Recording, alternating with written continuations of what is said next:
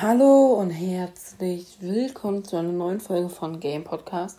Sorry, dass die letzten Tage keine Folgen rausgekommen sind. Oh, ich hatte einfach keine Zeit dazu und alles.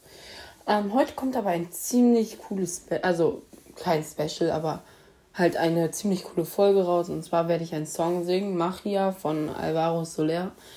Das ist halt ein Span spanischer Song von äh, Alvaro Soler. Äh, auf jeden Fall, ich kann halt, ich habe halt Spanisch als zweite Fremdsprache.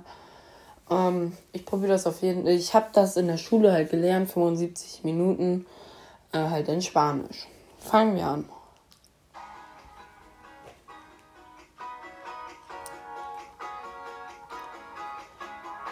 Salgo, Winter, toma algo, trae nu canción, posen en sale bien.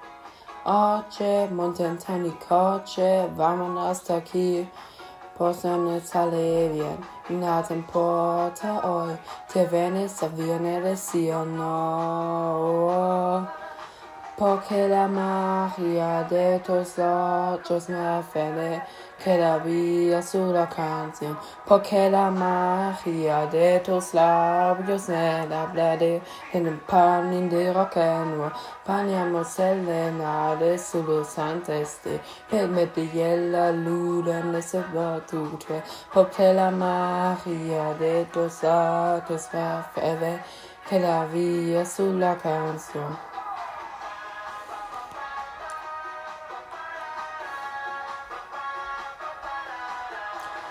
Dime que se necesite ven sacate Ponome prononce Non te questa Necessario nestra a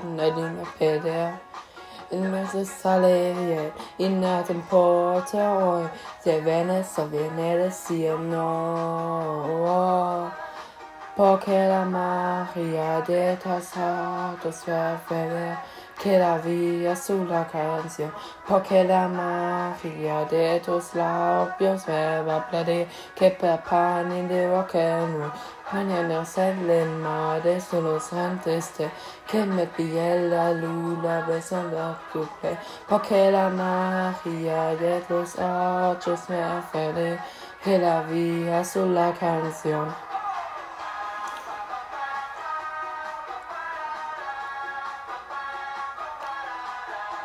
Mon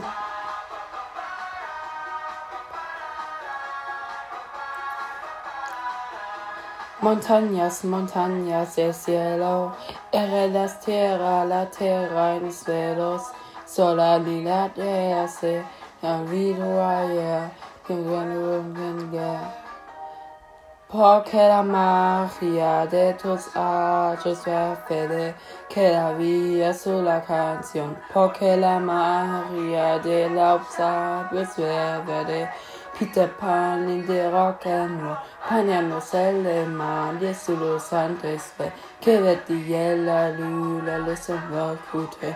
Porque la magia de tus ojos fede que la vida es la canción.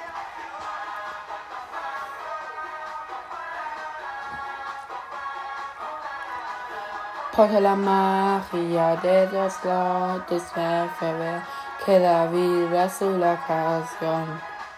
So, das war's mit der Folge. Ich hoffe, es hat euch gefallen. Es hat auf jeden Fall war das ziemlich anstrengend, den Song noch alles zu singen. Äh, weil ich bin halt kein gewürtiger Spanisch, sondern eine typische deutsche Kartoffel. Ähm, auf jeden Fall, äh, ich bin halt kein Spanier, ich kann halt noch nicht so richtig äh, Spanisch und weil ich habe halt erst seit einem Jahr Spanisch. Ich weiß nicht, ob das schon gut ist, aber ich glaube ja. Ich hoffe, es hat euch gefallen. Ciao, ciao.